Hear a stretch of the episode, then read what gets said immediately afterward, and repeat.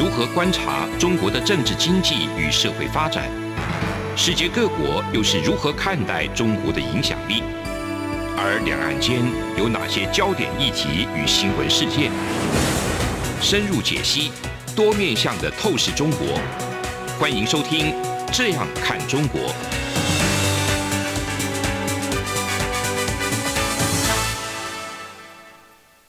各位听众您好，我是主持人蔡明芳。您现在收听的是中央广播电台的《这样看中国》节目，蔡元芳时间。今天节目要为各位听众朋友分享的主题呢，是有关于我们在八月所公布的这个出口数据，那它背后所代表的这个台湾、美国以及中国之间贸易关系是不是有什么样的转变？那另外一个，我们也会来探讨，继续来关心美猪美牛的这个问题哦。对台湾未来经济成长的一个影响。那我们首先来看一下这个财政部在九月七号所公布的八月的这个出口数据显示，台湾在呃许多方面呢，其实这个出口呢是创新高的。那特别是在这个电子零组件的出口呢，是创这个历年单月的新高，还有资通以及视听产品的出口呢，也是创单月的这个新高。那不管是这个电子零组件的出口，还是资通以及视听产品的出口呢，它其实背后代表两个意涵。第一个是就电子零组件而言，这个可以说是主要是积体电路的增加还是非常的多哦，十九点一亿美元。电容跟电阻这些呢，大概增加零点八亿美元。这个东西大家呃各位听众朋友会比较无感。但是我们必须要关注的，就是所谓的积体电路，也就是我们常常在讲的这个台湾做半导体的这一些业者哈，半导体的出口呢，占的比重还是非常的高。所以这个背后代表一个意思，就是确实台湾在这一个美中贸易冲突以后呢，那我们在半导体的一个可信赖的程度呢，使得我们的出口呢是大幅的这个增加。那这个出口的增加呢，其实呢，呃，我们对于中国跟香港。那以及美国的出口一样都是创新高。我们对欧洲呢跟东协呢，虽然这个有衰退，但是衰退的幅度其实在缩小。换句话说，就是我们对于欧洲跟东协的出口呢，还是一样在增加。那为什么我们常常在讲统计数据的时候，常常把它分成中国跟香港？最主要原因就是因为，呃，我们过去其实 WTO 就把香港视为一个独立的经济体。所谓独立的经济体，就是说你的经济政策并不会受到这个中国政府的影响。但是在香港这个国安法通过以后呢，WTO 当然还没有做出任何决定，但是美国它其实就已经取消香港的这个独立关税领域的这个地位。那所以我们不管它是出口到中国还是香港，还是出口到美国，其实我们都可以看到，在目前为止，它一样是创新高。这背后显示。我们刚刚讲的两层意涵的，第一个意涵就是美中的贸易冲突，那就使得很多的厂商呢，这个移回来台湾，加上科技的管制呢，使得中国许多产品呢，它是不能够直接跟美国的厂商买的。当然，后来美国也有扩大它的禁令。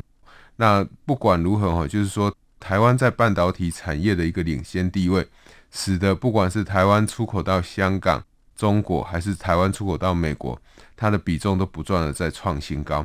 这跟过去大家普遍认为说，好像我们一定要跟中国往来，跟中国呃维持良好的关系，我们才可以让台湾的经济成长的这个讲法，好像已经说不太通了哈。当然，我们并不是说我们要去跟中国政府或者是这个香港政府故意打坏双边的关系。但是在台湾政府，就是呃，以蔡英文总统过去一贯的，就是不要去随便的挑衅对方，那做我们该做的这一个政策方针来看，其实台湾对中国的这个出口不断的创新高，呃，某种程度背后就是代表了我们过去在节目之中有提过的，是中国对台湾的依赖在增加，这个依赖就是在中国它是怎样是不可或缺的。那我想各位听众朋友都知道，在这个台积电是第一波受到这个美国科技管制，以所谓科技含量要低于百分之二十五所影响的这个厂商。那台积电当然当初的试算是说他们没有超过美国政府规定的比例，但是在美国的商务部加大这一个管制以后呢，其实台积电它就已经告诉大众，就是说它已经不再出货给华为了。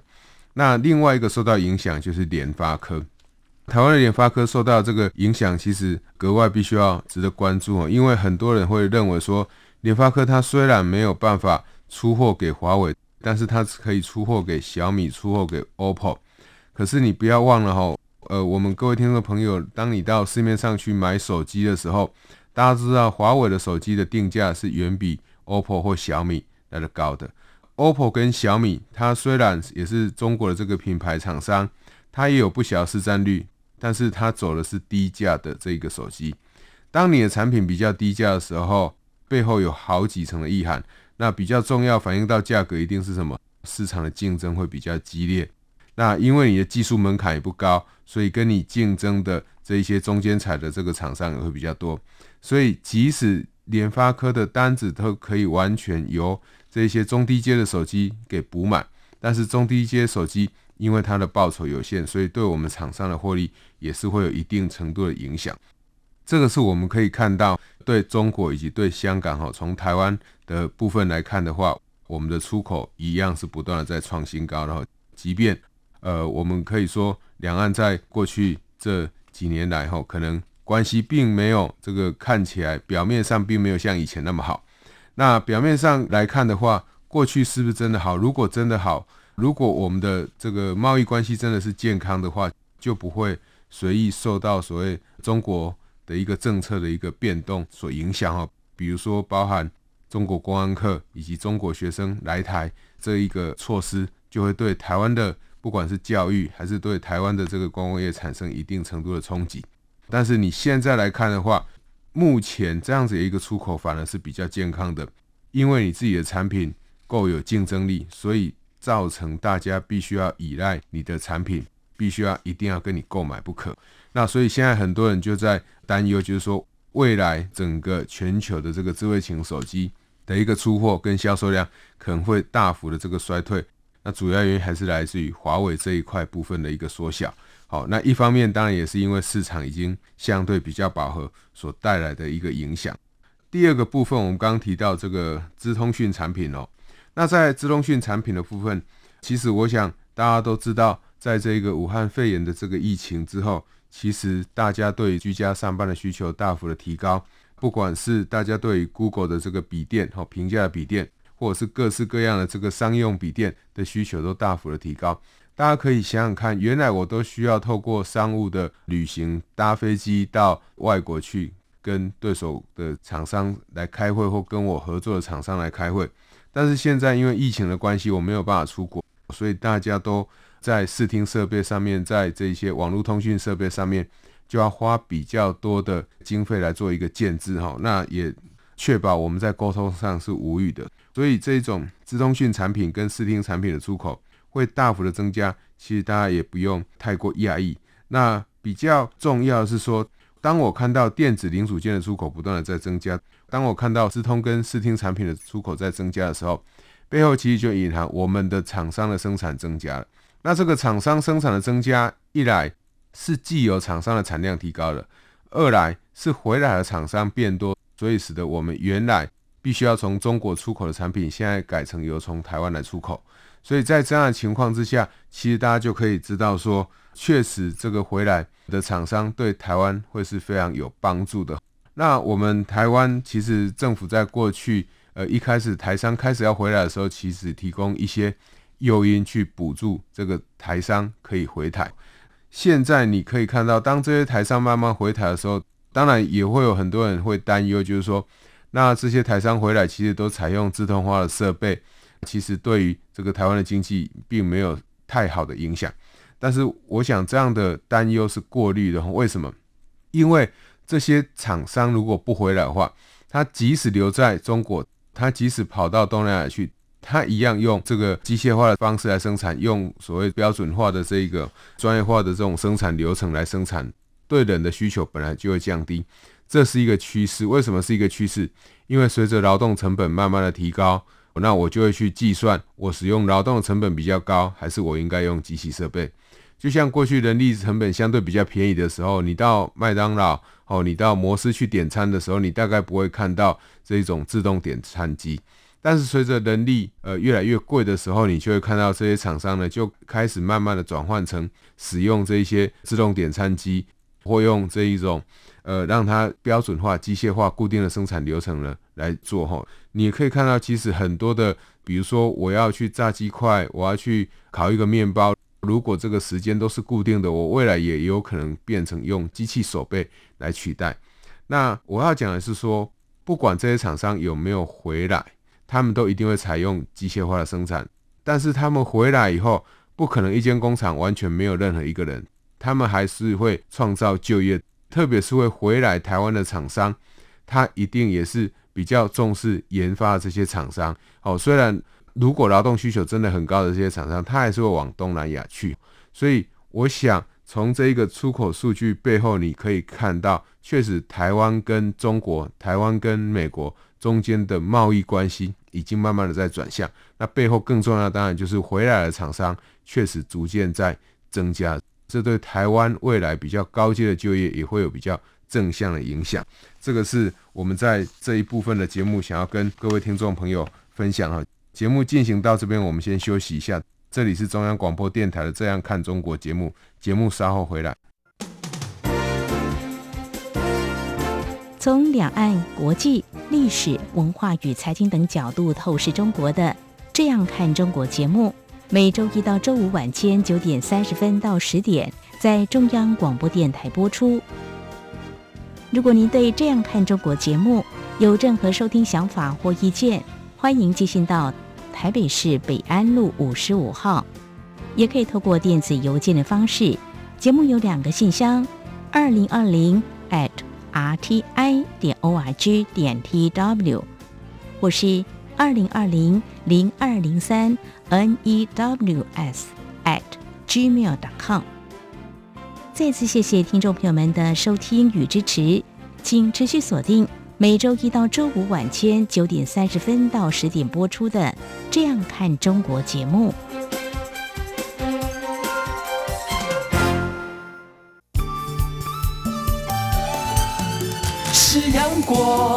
像台湾之光穿透世界之窗；是阳光，像神鹰翅膀环绕地球飞翔。各位听众，你好，我是主持人蔡明芳。您现在收听的是中央广播电台的《这样看中国》节目，蔡明芳时间。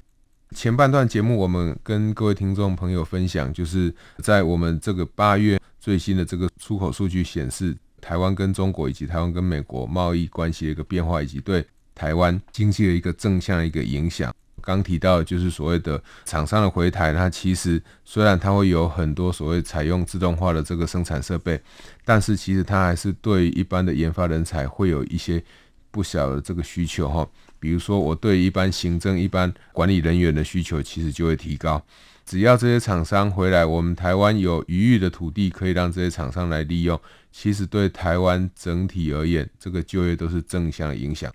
大家可以想想，如果你都认为这些回来的厂商都是采用一般自动化设备，所以都取代人力，没有什么太好的影响。呃，那如果这些厂商完全不回来台湾，他都跑到东南亚的国家去的话，你可以想想，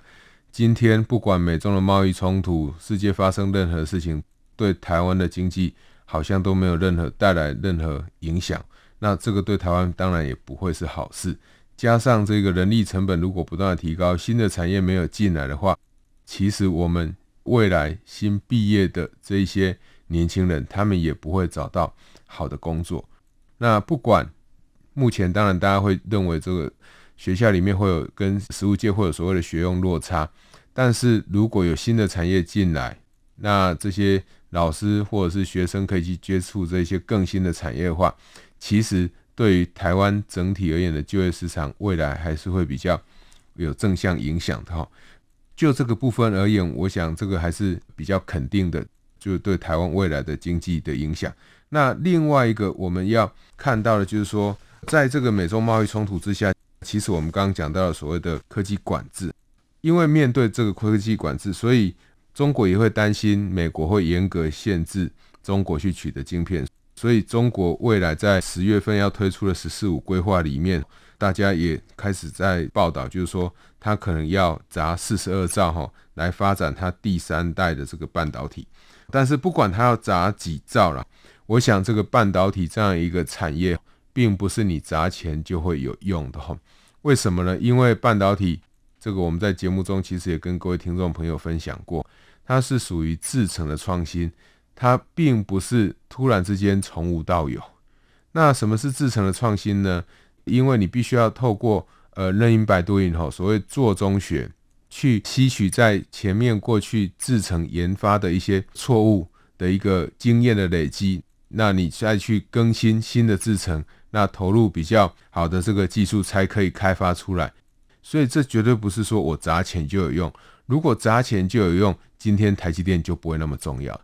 我想这个是直接大家就可以想得到的。所以，当我们面对这一个中国，它可能在“十四五”计划里面想要去发展它的半导体的时候，那其实大家也不用过度担忧。不要忘了，过去中国就有发展所谓的中芯半导体，草字旁那下面一个芯。这个中芯半导体呢，它过去呃也一度让人家担心会对台积电产生威胁。但是这一二十年过去了哈，其实中芯半导体。并没有对台积电产生威胁，甚至落后台积电还是有非常大的一个距离哈。所以在这样的情况之下，其实我想对台湾而言哈，我们比较重要应该要做的是，反而是如何让台湾的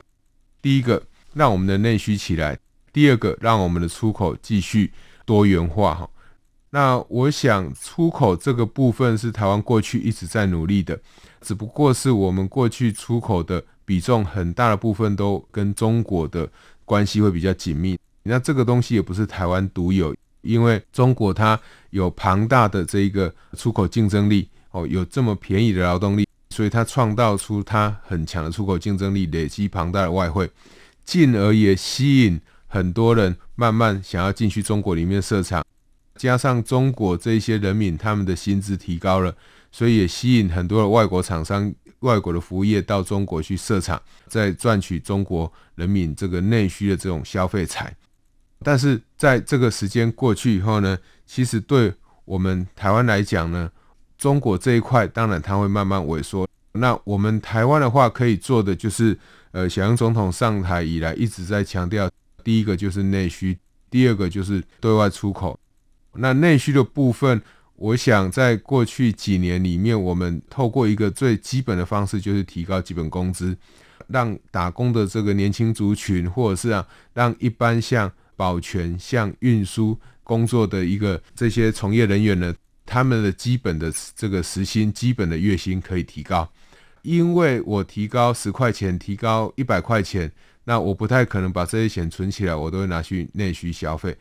虽然老板会少一些钱。但是员工多了一些钱，他全部都拿去花掉的话，在这样的情况之下，其实对于整体经济会是比较正向。这是内需的部分，当然内需会受到整个产业出口结构的影响以及产业结构的影响哈。所以在这一波台商回台设厂的时候呢，呃，慢慢的，如果在国内的就业提高，国内的内需就会起来。内需起来的话，你就可以养出比较好的服务业，比较高附加价值的服务业。如果大家有印象的话，其实像过去我们台湾呢，在发展这个服务业的时候，因为制造业空掉了，就要发展服务业。其实不止台湾哈，中国现在也是哈，就是当这个制造业慢慢出走的时候，中国政府也希望开始发展服务业。可是不要忘了。当制造业出走的时候，你的就业就一定会减少。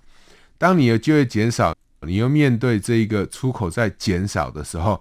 你的出口部门的需求的就业需求也会减少。所以等于你国内的失业如果在增加，你国内的薪资就会掉下来。你国内薪资即使没有掉下来，你国内薪资的成长也会趋缓。所以当你的国内薪资成长如果是趋缓的话，那会发生什么事？就是虽然会有服务业长出来。但是这个服务业绝对不会是高附加价值的服务业，因为有钱的工作慢慢的减少了，所以提供有钱工作这些服务业或帮忙服务比较高所得的这一些服务业，它也慢慢就不会在这个地方长出来。因此在这样的情况之下，就很有可能长出比较低所得或低薪的这种服务业。那为什么会低薪？因为容易进去。为什么服务业的附加价值会低？因为你提供的不是非常高阶的服务业，你就很容易变成这种低附加价值的服务业。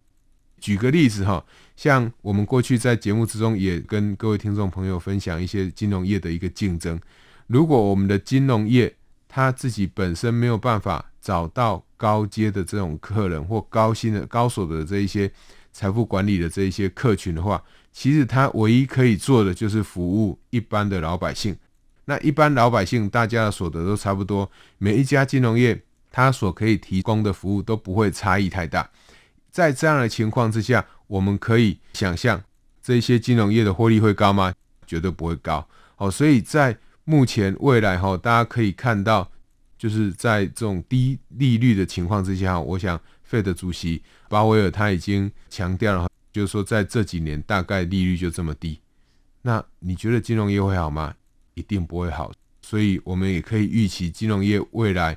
不管金融业这一些上市公司呢。他们未来的股价的表现一定也不会太好。我想这个是我们在看到整个产业的结构的改变，那对整个服务业的影响，它其实是联动关系，绝对不可能说我的制造业不见了，所以我就要发展服务业。制造业跟服务业要是一体的哈，服务业为什么它叫服务业？我们要服务谁？呃，你绝对不可能看到任何一个国家，它没有任何的制造业，它只有服务业。几乎没有这样的国家。那即使你说，诶，新加坡它是有很多这个金融理财服务业，那也要很多人特别要跑到新加坡去做这个理财的这个生意才有可能哦。所以，我们不要太天真的认为说，确实可以跳过制造业或没有制造业就去发展服务业，这样的想法是会呃蛮奇怪，对一个国家来讲也是非常不健康的哈。那我想，这个美中的贸易冲突呢，不断的这样持续下来的话，其实 Bloomberg 哈，就是彭博呢，他们呃有一些这个经济学家呢，之前就已经有估算了。根据自由时报在九月七号的一个报道，就是说，中国二零三零年呢，这个 GDP 呢，就只会降到大概剩一点六。但是其实不管中国的 GDP 到底降幅是多少，大概中国 GDP 成长率会慢慢的降低，这个是一个比较确定的方向。所以我们就必须要更加的知道说，台湾未来在这个出口部门这一块呢，我们应该要怎么样去做？那我们在节目的前半段的时候，有跟大家提到，过去我们都认为说，不管是从两岸的这个 X 法或者是过去一度想要洽签的这个服务业贸易协定，很多人都认为我们对中国的经济依赖蛮深的，我们必须没有中国的经济，我们不行。但是事实上，其实你可以知道，其实我们不是依赖中国的经济，我们最终仍然依赖谁？依赖美国，所以才会在这一次美中的贸易冲突里面，台湾还有可能得利。如果我们真的是完全依赖中国的话，那中国在这一次美中的贸易冲突里面其实是受到伤害的啊。那为什么台湾还会得利呢？都是因为我们许多的台商，他只是到中国去生产。从事生产制造，然后再把产品出口到美国去。所以在我们最终的客人仍然愿意买我们台湾产品的情况之下，即使我们的生产基地的政府呢，跟我们最终需求国的这个政府起了冲突，只要这个最终需求国的政府呢愿意跟我们买东西的话，我们的厂商的出货其实是不会受到太大影响。差别只是在于你在哪里生产，所以才会产生台湾的厂商回来。台湾生产以后，然后可以继续卖到美国，对美国的出口呢，继续在创新高。那对中国的出口呢，一样在创新高。为什么？因为过去本来都在中国生产的，都跑回来台湾生产。那当然，我现在从没有，从比较少到回来台湾生产，当然就会对中国以及对美国的创新高。我想这个是一个背后逻辑的一个解释哈。因此，我们在这个情况之下，其实就可以想象说。为什么台湾跟这个美国去签订这种自由贸易协定？它的时空背景确实有很大的不同。过去我们常常在强调说，我们要不要加入 CPTPP？我们要不要加入 RCEP 这一些大型的这种贸易组织？或者是去跟其他国家签订所谓的 FTA。那我们都只有看到一个表象，就是说，好像签订 FTA 就是挽救经济的一个万灵丹。但是现在你可以看到，台湾在过去这一两年来，其实没有去跟任何国家签订任何 FTA。但是因为美中的贸易冲突，台湾的经济呢，确实是不断的往上的，我们的出口呢，确实也继续在增加。另外一个比较大的反差就是韩国。韩国它虽然跟美国签了 FTA，它跟中国也签了 FTA，但是你可以看到，在这整个过程里面，韩国受到的伤害其实蛮大。所以这背后告诉我们一件事情，就是韩国确实真的是比较依赖中国，所以它才会在这一波这个美中贸易冲突之中呢，成为真正的这个受害者。我想这个是我们可以去看的。所以，当我们跟美国的这个贸易往来、贸易关系越来越好、越来越紧密的时候呢，也就是说，过去原来这些厂商它是透过中国出口出去，现在这些厂商它必须要回来台湾，从台湾出口出去。所以在这样的情况之下，台湾跟美国去签订这个 FTA，它就会变成对台湾经济的一个加速器。当然，这个背后也要看看。台湾政府要怎么样去跟美国签？哈，我想这个还需要一段时间，慢慢去这个拟定一些台湾得利的产业、受害产业，慢慢拟定出来，然后设计一个可以补贴受害产业的一个贸易救济方式，才可以让减缓，就是说大家对于国内这个受害产业呢，受到未来如果台湾要去跟美国谈判这个自由贸易协定呢，所受到的一些伤害，哈。那所以我们在上礼拜的节目之中，我们跟各位听众朋友分享，就是呃美猪美牛这个问题呢，特别是猪肉这个瘦肉精的问题，其实是这种我们的有没有符合国际检验标准的问题。我们当然可以坚持零检出，这是一个选择。那我们也可以说，我们就采用国际标准。那如果美国现在他要求你的，就是你必须要。符合国际标准，就要可以让我让我的猪肉进到你台湾，那不可以要求零检出，因为零检出是非常非常严格的一个标准。如果美国政府他希望把他的农业可以销售出来，这个时候他当然会面对台湾的一个阻力哦。那其实美国农业其实到哪里都是美国的优势，你可以看到他不管是日本跟日本签订自由贸易协定，跟韩国还是跟欧洲要签订所谓的跨大西洋的这种。呃，贸易协定呢，其实都面对到各个国家或像欧盟他们自己本身农民的一个抗议，但是关键就在于未来我们政府如何去补贴这些猪农，或者是对于猪农呢辅导他们转型，